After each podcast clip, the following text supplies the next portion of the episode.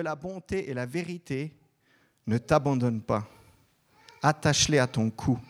Écris-les sur la table de ton cœur. Tu trouveras ainsi grâce et bon sens aux yeux de Dieu et des hommes. Confie-toi en l'Éternel de tout ton cœur et ne t'appuie pas sur ton intelligence. Reconnais-les dans toutes tes voies et il rendra tes sentiers droits. Ne te prends pas pour un sage, crains l'Éternel et détourne-toi du mal. Cela apportera la guérison à ton corps et un rafraîchissement à tes os. Honore l'Éternel avec tes biens et avec les premiers de tous les produits. Alors tes greniers seront abondamment remplis et tes cuves déborderont de vin nouveau. Mon fils, ma fille, ne méprise pas la correction de l'Éternel et ne sois pas dégoûté lorsqu'il te reprend. Car l'Éternel reprend celui qui l'aime comme un père l'enfant qui a sa faveur. Ce que Dieu veut, il veut mettre sa faveur sur chacun de nous. Il veut qu'on habite dans le pays promis et qu'on y reste. Son cœur est que tes jours se prolongent et que tu vives une vie longue, éternelle. Il veut que ta paix augmente, peu importe les circonstances, que la bonté et la vérité ne nous abandonnent pas, que ces choses soient gravées sur notre cœur. Il souhaite que nos vies aient un sens. Il veut rendre nos sentiers droits et plats. Une route ouverte pour ce qu'il a prévu pour nous. Il veut la guérison pour nos corps et un rafraîchissement pour nos os. Il a envie que hmm, tes greniers soient abondamment remplis et tes cuves débordent d'un vin nouveau. Hmm, amen. Il veut mettre sa faveur sur nous comme un père bienveillant le fait pour son enfant. Pour récolter ce que le Père a promis, on doit apprendre à semer comme des fils et des filles. Merci. C'est une nouvelle année, une nouvelle décennie. Qui a envie de voir des changements positifs dans sa vie? Amen. Amen. Un appel, tout le monde est d'accord. Qui a pris des résolutions? Allez. Au début d'une année, on prend des bonnes résolutions. On le fait chaque année. Puis, des fois, d'un coup, on quitte le projet. On se dit, j'arrête de prendre des bonnes résolutions. Mais au fond de nous, qu'on est toujours dans le mode ou qu'on a arrêté le mode, on sait, il y a quelque chose qui nous dit, si je ne prends pas les bonnes décisions au début, rien qui change. Si je ne commence pas bien, je vais très probablement mal finir. Si je continue à faire ce que je fais, si ma tension est haute et que je vais chez le médecin, il me donne un certain nombre de recommandations que je n'ai pas envie de mettre en application. Donc on sait, il y a quelque chose au fond de nous qui sait, on sait, on doit prendre une décision. Et puis on n'a pas envie, on n'a pas envie, on n'a pas envie, puis on arrive vers la fin de l'année, on dit si je commence l'année prochaine comme ça, ça ne va pas aller. Mhm. Il y a ici un principe qui est également valable dans le royaume de Dieu, et on va le creuser ensemble ce matin. Jésus nous parle au travers de deux paraboles. La première nous dit que lui-même sème la parole en nous, Matthieu 13, et dans la deuxième, Marc 4, il nous dit, nous devenons la semence du monde. Alors on veut apprendre à semer comme des fils et des filles. Amen. Amen. Un agriculteur, il ne se pose pas la question. S'il veut récolter du maïs, il sème du maïs. Il ne se pose pas la question s'il veut voir un champ de blé, il va mettre des graines de blé en terre. Il ne se pose pas la question. D'une année à l'autre, quand il dit je veux changer euh, même la teneur de ma semence, ou si je dois juste refaire la même chose, il fait quoi? Il retourne sa terre, il la prépare, il la rend fertile et il dépose la graine qu'il veut voir pousser. La récolte qu'il veut faire, on est d'accord Un jardinier, quand il est mandaté pour un travail, il arrive à un endroit, il dit, mais ce jardin, il n'est pas entretenu, ou peut-être qu'il l'est, mais pas à ses yeux. Il dit, mais moi j'ai été mandaté pour en faire quelque chose de tout beau, pour faire des nouveaux allées, pour mettre du gravier, pour mettre des belles plantes, des beaux buissons. Il va commencer par faire quoi? Arracher ce qu'il y a, qui n'est pas entretenu. Il va couper, enlever. Ensuite, il va préparer le terrain pour ce qui doit être fait. S'il veut mettre du gravier, un chemin de gravier, ben, il va le préparer. Il va l'aplatir. Il va retourner la terre de côté pour mettre des nouveaux buissons, des nouvelles graines en terre. Alors on veut le creuser, ce principe de la semence, pour apprendre à semer comme des fils et des filles. Le mot semence ou graine n'est qu'un seul et même mot dans l'Ancien Testament, dans la langue hébraïque, dans l'hébreu. Et ensuite, il est splitté en deux mots dans le Nouveau Testament, qui est écrit en grec. Si on étudie une graine proprement dit, ce qu'on dit dans, dans le milieu professionnel, une graine est sèche, elle est dure, et elle peut survivre très longtemps. Parce qu'elle doit, elle doit, il y en a déjà qui disent oui parce qu'ils s'y connaissent. et en fait, la graine, elle doit être activée. Il ne se passe rien. On peut même en avoir dans nos poches. Il, paraît même qu'ils ont retrouvé des graines il y a des centaines d'années en arrière et ils ont survécu. Dieu nous dit, Jésus nous dit, je suis cette graine et vous devenez cette graine. Ce qu'il a promis peut survivre dans le temps et protéger. Mais, et techniquement, la graine, elle rend seulement au contact de l'eau. Il doit y avoir deux choses présentes, de l'oxygène et de l'eau. Quand la graine est mise en terre, il y a l'eau qui arrive. La graine, elle meurt. La couche de protection autour, elle rompt et l'ADN qui est présent dans cette graine-là est libéré. Elle est envoyée, elle se met à germer en terre. Si c'est de l'ADN du blé, c'est l'ADN du blé qui est libéré. Si c'est l'ADN du maïs, je crois que je n'ai pas besoin de le dire,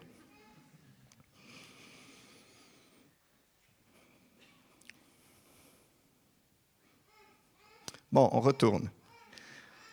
Le mot de semence ou de graine dans l'Ancien Testament, le mot zera, il apparaît directement dans Genèse, directement au début, comme si Dieu voulait dire, regardez où j'ai semé mes premières graines, c'est au début. Comme si Dieu il est en train de créer le ciel et la terre, il est en train de séparer les eaux, il est en train de faire apparaître le sec, et d'un coup, dans Genèse 1, 11, il est écrit, et puis Dieu dit, que la terre produise de la verdure, de l'herbe à graines, des arbres fruitiers qui donnent du fruit selon leur espèce et qui contiennent leurs semences sur la terre. Et cela se passa ainsi. Donc les premières graines, elles apparaissent directes. Du moment où il a séparé les eaux et que le sec apparaît, tout de suite, il pense aux graines. Dès qu'il prépare la terre, il pense semence, il pense à mettre quelque chose. Et un petit peu plus loin, il a vu, c'est écrit, et il a vu que c'était bon. Il a vu que la graine que j'ai créée, il a vu que c'était bon. Donc Dieu continue la création. Dieu dit qu'il y ait des luminaires dans l'étendue du ciel pour séparer le jour de la nuit. Ils serviront de signes pour marquer les époques, les jours, les années. Il continue sa création, il crée tout. Et au verset 26, on arrive à la création de l'homme et la femme. Dieu créa l'homme à son image.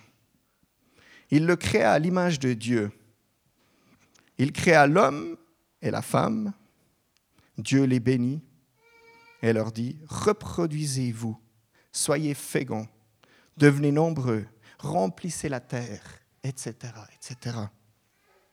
Et Dieu dit aussi, souvent on s'arrête à ce verset, et Dieu dit aussi, c'est écrit, Dieu dit aussi, je vous donne toute herbe à graines sur toute la surface de la terre, ainsi que tout arbre portant des fruits avec pépins ou noyaux.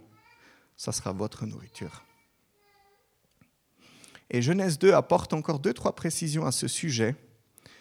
Lorsque l'Éternel Dieu fit la terre et le ciel, il n'y avait encore aucun arbuste des champs sur la terre, et aucune herbe des champs ne poussait encore, car l'Éternel Dieu n'avait pas fait pleuvoir sur la terre, et il n'y avait pas d'homme pour cultiver de l'eau.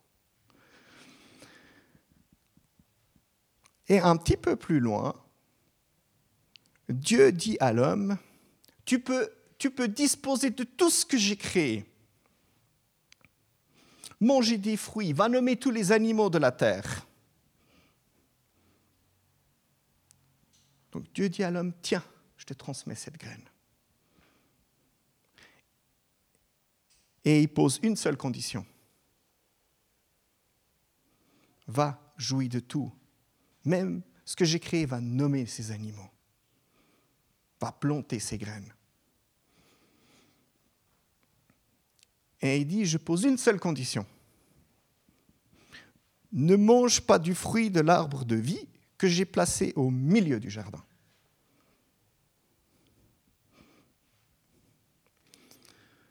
Ensuite, une fois que la prochaine fois que le mot semence apparaît, c'est dans Genèse 3.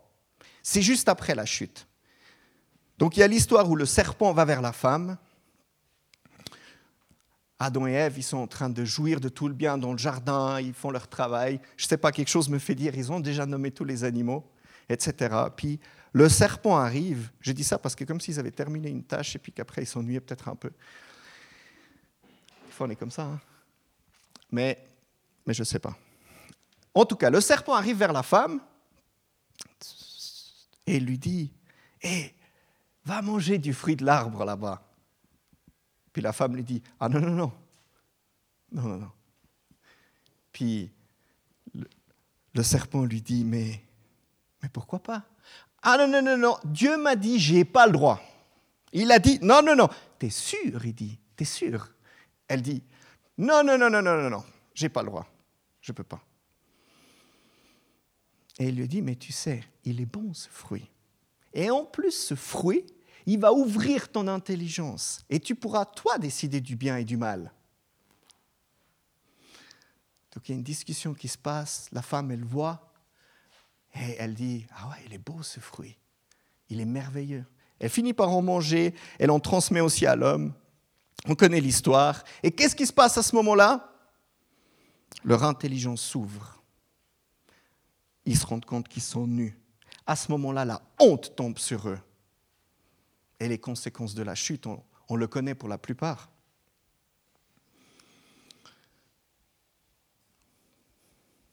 Et c'est là que ça devient intéressant.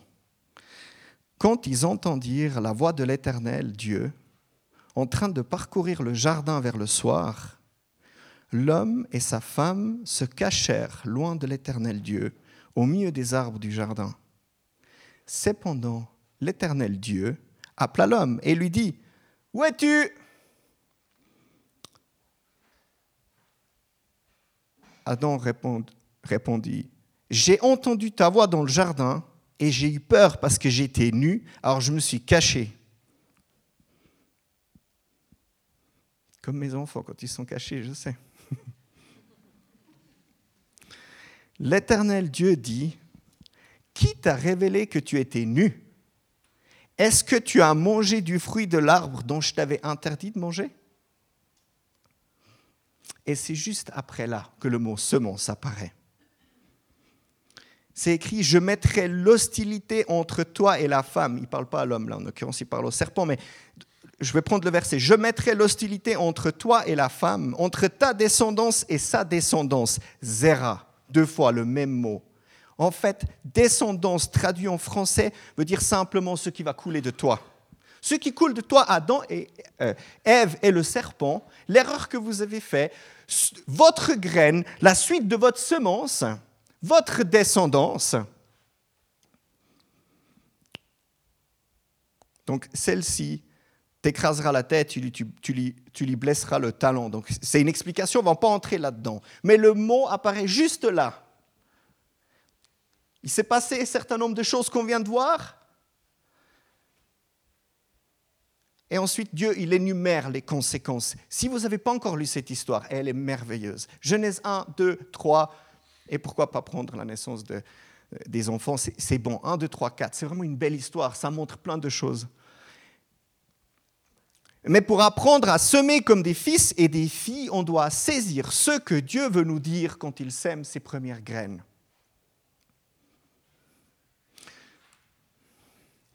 Dans la première histoire, là où il a créé le ciel et la terre, il a créé la graine et il a vu que c'était bon. Ensuite, il dit à l'homme, tiens, va le cultiver, je te donne la graine. C'est toi qui vas la cultiver. Moi, je l'ai créée, toi, tu vas la cultiver. Donc, il y a ici une histoire de collaboration. Je crée, tu fais. L'ADN est déjà présent, j'ai tout mis là-dedans. L'ADN du blé dans le blé, l'ADN du maïs est dans le maïs. Ça, c'est de la collaboration. C'est une transmission. J'ai créé, voilà ta part. C'est de la confiance. J'ai vu ce que j'ai fait, c'est bon, or je te le donne. Et c'est de la responsabilité de la part de Dieu parce qu'il a d'abord vu que c'était bon. Il n'a pas dit je fais et va voir si c'était bon. Il a vu que c'était bon. Et dans la deuxième histoire, Dieu parcourt le jardin. Donc Dieu vivait parmi Adam et Ève dans le jardin et il le parcourait au soir, il faisait sa petite balade. Et il appelle, il dit, ah, j'ai envie de passer un moment. Adam, Adam, t'es où? Et Adam lui répond, Adam caché lui répond, bah, je suis là. Je suis là. C'est seulement quand Adam répond qu'il le trouve. Hmm. Ça, c'est de la relation. Ça, c'est pas du contrôle. Ça, c'est de la relation entre Dieu et Adam. C'est de la confiance. J'ai posé une seule condition. Tu peux profiter de tout. Mais je te fais confiance. On est en relation, on est en collaboration. Je crée, je te donne. Il y a une collaboration, une relation de confiance. Amen. Et ce n'est pas du contrôle. On n'a pas un Dieu légaliste. Pourquoi? Parce qu'il a posé une seule condition. La nature de notre relation avec notre Dieu est une collaboration, une relation. C'est de la confiance. Ce n'est pas un Dieu qui nous vérifie. Ce n'est pas un Dieu qui regarde et qui dit ah, De toute façon, je te vérifiais depuis 24 sur 24, j'ai tout vu, tu as tout fait. C'est un Dieu qui nous fait confiance. C'est un Dieu qui nous aime et qui nous laisse libres. Lui, ce qu'il a fait, c'est bon. Sa promesse est parfaite. Et ce qu'il nous transmet, c'est de la confiance. Comme un parent le fait pour son enfant. Maman, Papa, est-ce que je vais réussir mes études? Mais bien sûr tu vas réussir. Mais il faudra travailler. et pour apprendre à semer comme des fils et des filles, c'est bon de saisir quelle est notre part et quelle est sa part. C'est une collaboration divine humaine. On va entrer dans un mois exceptionnel. Ce mois, il est exceptionnel. J'ai senti le silence quand ils ont fait l'annonce. Mais ce mois-là, je pense que ça va être le plus exceptionnel de l'histoire de l'Église depuis six ans. Amen. Pourquoi? Parce que c'est le jeûne et la prière. Dans le jeûne, il y a des projets qui naissent. Dans la prière, il y a des choses qui prennent vie. Il y a des promesses qui ont été volées, qui sont renversées. Il y a des défis dans nos vies quand on les a, eh bien on les surpasse. c'est créer de la vitesse spirituelle. C'est comme avec un vélo, quand on est assez vite, la petite bosse ne nous arrête pas. La prière, c'est prendre du momentum.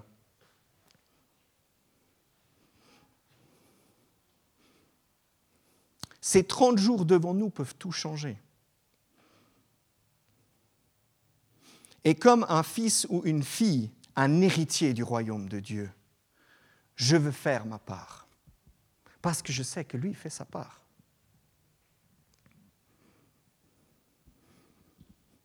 La bonne nouvelle du royaume de Dieu, c'est Jésus est venu pour payer un prix pour nos fautes. Il nous a rachetés à grand prix. Sa promesse est parfaite. Sa part, il la tient toujours. Pour semer comme des fils et des filles, on doit saisir que c'est de notre responsabilité de retourner la terre. Même le serpent, il avait besoin de retourner la terre de la femme dans le jardin. Il avait besoin de discuter, besoin de lui offrir des cadeaux, dit ton intelligence va s'ouvrir, tu vas devenir plus intelligent. On doit saisir que c'est de notre responsabilité de retourner notre terre, d'ouvrir notre intérieur pour que Jésus dépose sa parole, sa graine. Notre part, en fait, c'est faire des choix en accord avec la parole de Dieu pour que la graine y soit déposée. Ces graines contiennent l'ADN du royaume de Dieu. Quand elle est libérée, certes, il y a un combat qui prend place, mais c'est exactement là que Dieu se met à combattre pour nous. Dans cet ADN, il y a son héritage. Cet héritage ne peut pas se corrompre. Pierre l'appelle la semence incorruptible. Elle est rédempteur, elle libère, elle guérit, restaure, elle donne la vie éternelle, elle rend inébranlable, comme les apôtres qui ont couru fidèlement jusqu'au bout. D'une réalité invisible va naître une réalité visible. D'un choix que j'ai fait, que j'ai mis en terre, qu'on ne voit pas.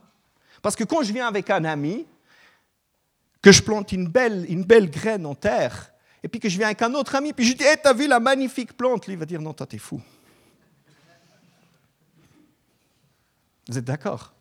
On n'a pas ça dans nos vies, quand on commence à proclamer les choses sur nos vies, on dit, moi, cette année, je vais réussir. Puis tu as un ami qui vient et dit, ouais, ça fait 20 fois que tu dis ça, tu n'as jamais réussi. Non, non.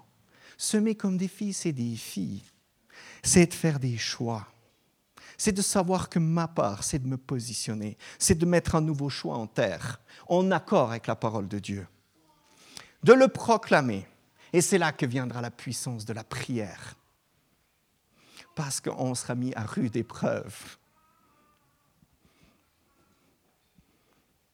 Je me demande ce que Gaël a pris comme résolution, il n'a pas voulu nous dire en ouverture, mais je suis sûr en les exprimant, il va les tenir.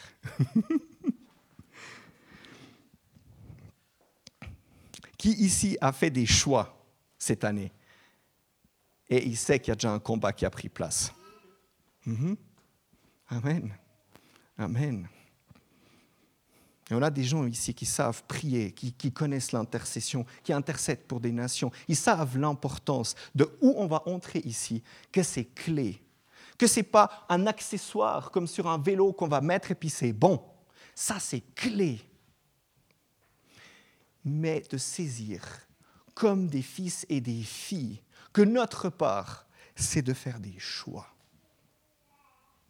L'un va perdre l'autre. Si on se met à prier, Dieu, Dieu, Dieu, fais ça, fais ça, mais ça c'est notre part, juste de faire un choix et de vivre avec la chaleur qui va venir avec, de vivre avec les conséquences, les critiques, le jugement. Là, il y aura besoin de prier, je vous garantis. Mhm. Je sais aussi, bref, je vais aller plus loin. Et j'aimerais passer la parole à quelqu'un qui, en 2019, a fait un choix de taille. Et j'aimerais juste lui passer la parole. Merci. Voilà, bonjour. Donc, euh, c'est une histoire dans mon domaine professionnel de menuiserie et ébénisterie. Et puis, je veux commencer par préciser, en fin de compte, que je suis seul responsable de, ce que je vais vous parler. Donc, il y a 12 ans en arrière, j'ai ouvert un atelier de menuiserie et ébénisterie. Trois ans plus tard, j'ai commencé à faire un certain nombre de choix pas très clairs de collaboration. Ça a bien été pendant plusieurs années. Et même, j'avais même de l'orgueil qui venait de temps en temps parce que ça avait l'air d'aller bien. Euh, ensuite, ça a commencé à se gâter. Ça m'a pris deux ans pour comprendre que je devais changer la situation. Euh, j'ai commencé à ressentir des malaises intérieurs, et puis il y a des personnes qui venaient me pointer des choses du doigt, qui venaient me dire, mais ça, c'est pas juste de, faire comme ça. Donc je pensais encore que, que ce que je faisais était juste. J'avais peur de faire faux, puis je pensais toujours que les choses allaient s'améliorer. Mais de plus en plus, en partageant avec des amis et avec Laure, ma femme, Dieu me montrait que je devais faire un choix. Dans ces temps, je commençais à perdre la joie au travail. La situation financière euh, s'est dégradée. Heureusement que mon couple allait bien, mais la situation pesait aussi sur ma femme. Donc en ce moment, elle est à l'enfance. Début 2019, une situation nouvelle m'a obligé à faire ce choix que j'aurais dû faire depuis des années. Et ce choix, c'était de me séparer de mon collègue. Il m'a fallu encore deux mois pour l'accepter et prendre la décision. Lorsque cette décision fut prise en début d'année 2019, les choses se sont compliquées et tout ce qui ne marchait pas durant ces cinq ans est ressorti vraiment à la surface. Avec l'or, on est passé par tous les états. Je pense qu'il y en a plusieurs qui l'ont vu. On ne savait pas comment on allait s'en sortir. On a risqué de faire faillite. Je me sentais complètement insécure. Heureusement, on avait des personnes de confiance pour nous soutenir et nous conseiller. Des personnes qui priaient avec et pour nous. Et ça, c'est ultra important de ne pas rester seul. Donc j'avais fait un choix et j'allais pas revenir en arrière. On s'est, donc moi et ma femme, on s'est vraiment accroché à Dieu. Depuis le 1er janvier 2020, j'ai plus le même confort de travail que j'avais durant des années. Euh, j'ai plus les mêmes machines que je pouvais utiliser auparavant. J'ai résilié mon bail pour mon atelier pour le 31 mars. Alors j'ai plusieurs défis devant moi. Euh, il me faut un nouvel atelier et puis j'ai des investissements à faire aussi. J'ai des grands choix à faire. Mais même que, que les choses ne sont pas finies encore. Je ne peux pas vous dire, oui, j'ai un atelier, c'est super, Dieu a répondu, oui, j'ai tout ce qu'il me faut. Mais ce que je sais, c'est que Dieu ne nous abandonne jamais. Il n'est jamais en retard. Et c'est vraiment un papa qui m'aime. La situation dans laquelle j'avais peur de couler est écartée et la joie au travail est de retour. Et je veux vraiment dire à Jésus, Seigneur, merci pour tout ce que tu as déjà fait et je te demande encore pardon pour tout le mal que j'ai pu faire. Montre-moi le chemin à suivre. Voilà.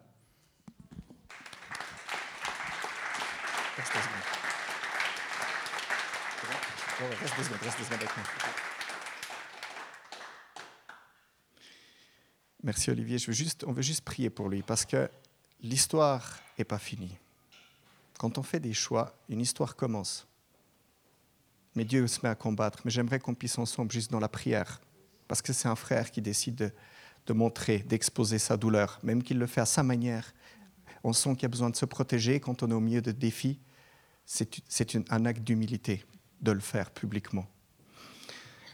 Pour ceux qui ont envie de tendre leurs mains, ils peuvent le faire. Juste sinon mettre son esprit en prière. Bah, Père, merci pour Olivier. Merci parce que je sais combien il prend ses propres responsabilités. Je sais combien il cherche, lui, à marcher, à faire sa part. Et combien il met l'accusation sur personne, Père. Et je te remercie et je te prie de le bénir. Je te prie de lui montrer le chemin comme lui-même l'a demandé. Je te prie que tu puisses vraiment le bénir, lui, sa femme, sa famille, son entreprise, Et je prie qu'au travers de ce que tu lui as révélé, Père, il y a vraiment une bénédiction qui puisse couler. Et on se réjouit d'entendre les victoires que tu as d'avance déjà préparées, qui commencent déjà à couler. La joie est de retour au travail, il a dit. La situation, la peur de couler est écartée. Hmm. Je prie juste que tu puisses le bénir, Père. Et je te remercie pour tout ce que tu as déjà préparé d'avance. Amen. Amen. Merci beaucoup.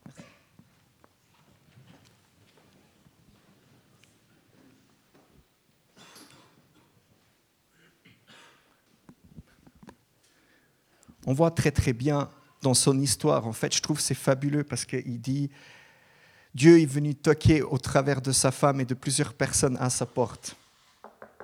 Tu as un choix à faire.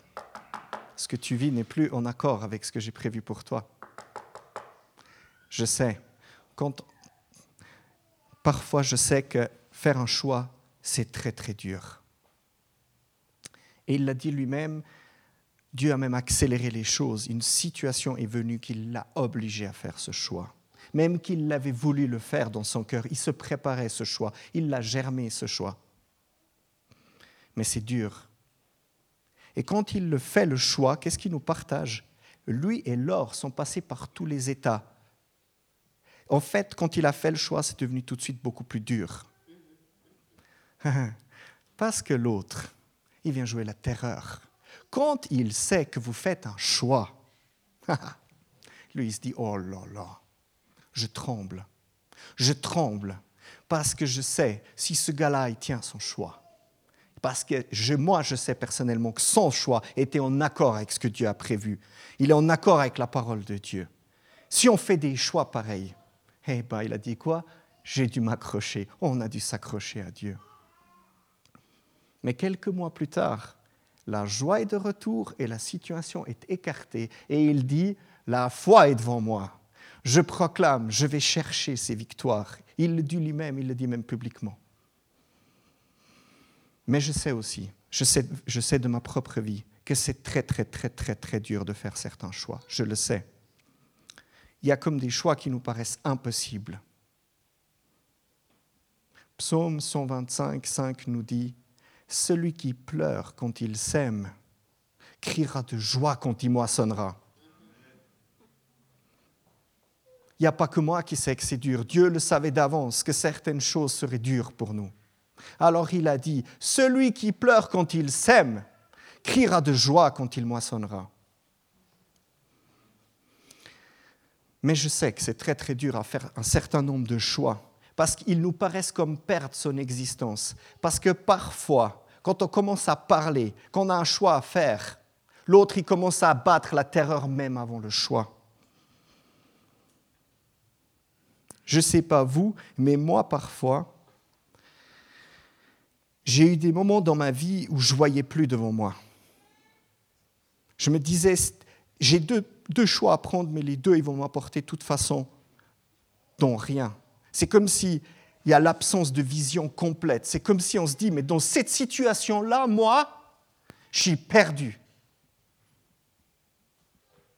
Moi, j'ai eu parfois des situations dans ma vie, particulièrement une où j'ai cru que c'était mieux de partir.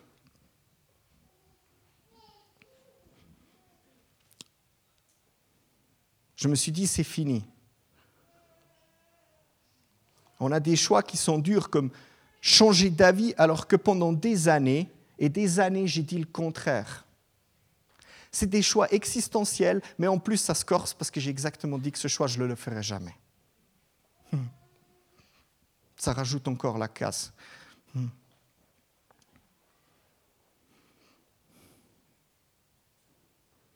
Et dans ces situations, il y a encore une case plus grande qui se rajoute. C'est quand je sais que je vois plus le devant, que ça ne va pas plus loin, que je sais pourtant que j'ai dit le contraire du choix que je dois faire, parce que je le sais, il est vital, mais je n'arrive pas tout seul. Alors je dois demander de l'aide.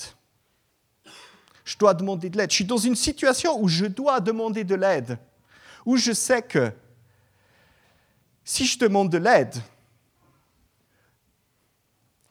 je dis que j'ai failli, que je n'ai pas réussi tout seul. En fait, c'est tellement dur et désespéré de demander cette aide que c'est comme si je sens que si je dois demander cette aide, je meurs. Il y a quelque chose en moi qui meurt littéralement. J'ai peut-être dit, celui-là, il a demandé de l'aide, c'est parce qu'il est faible. Ou celui-là, ou celui-ci, où il n'y arrivait pas, elle, elle n'y arrivait pas. Mais c'est normal, elle a fait tous ses choix dans sa vie. Mais vous savez, on arrive tous devant ses portes. Dans une proportion plus ou moins grande. Parce qu'on a eu un départ dans nos vues plus ou moins chanceux.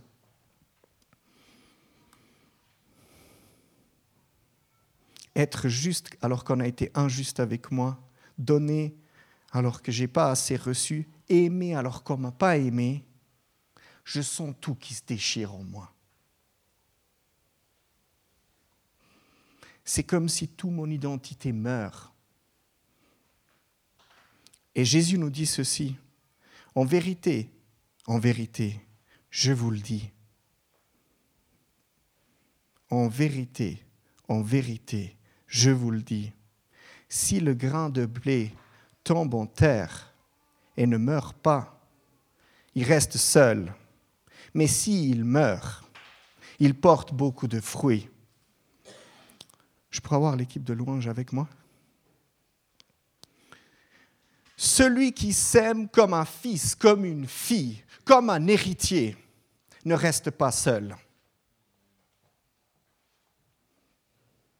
Il s'autour de personne. Il s'humilie. Il demande de l'aide. Il trouve la force de faire ses choix. Il ne l'épuise pas ici, mais il l'épuise au-delà.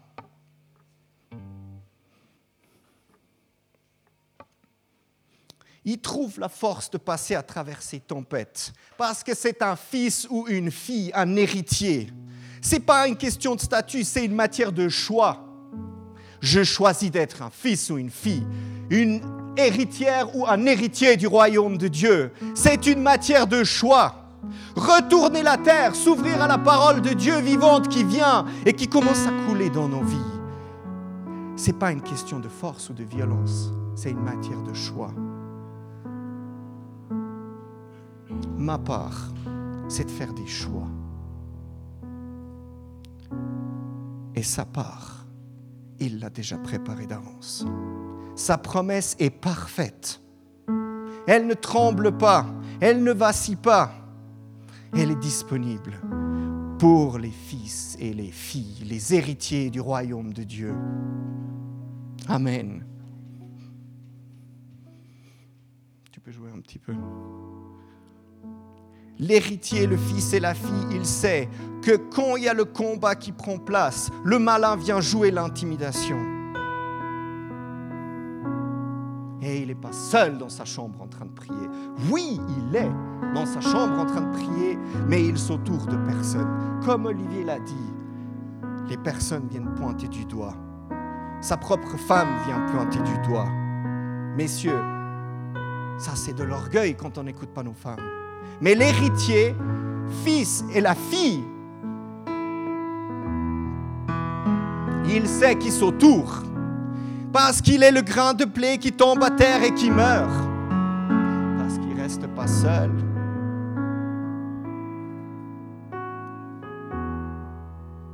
Hmm. L'ennemi ne veut pas qu'on devienne la graine.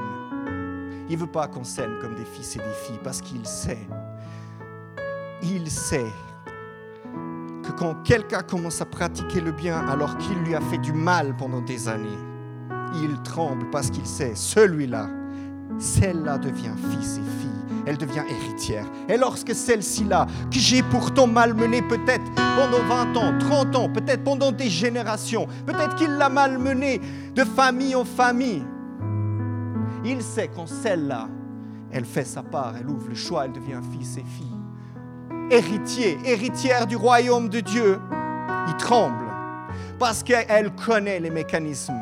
Elle sait, il sait, il sait comment l'ennemi travaille, il sait comment le malin terrorise. Et il sait, celle-là va changer le monde parce qu'elle devient le grain que j'arrache, que j'envoie dans la moisson. Alléluia.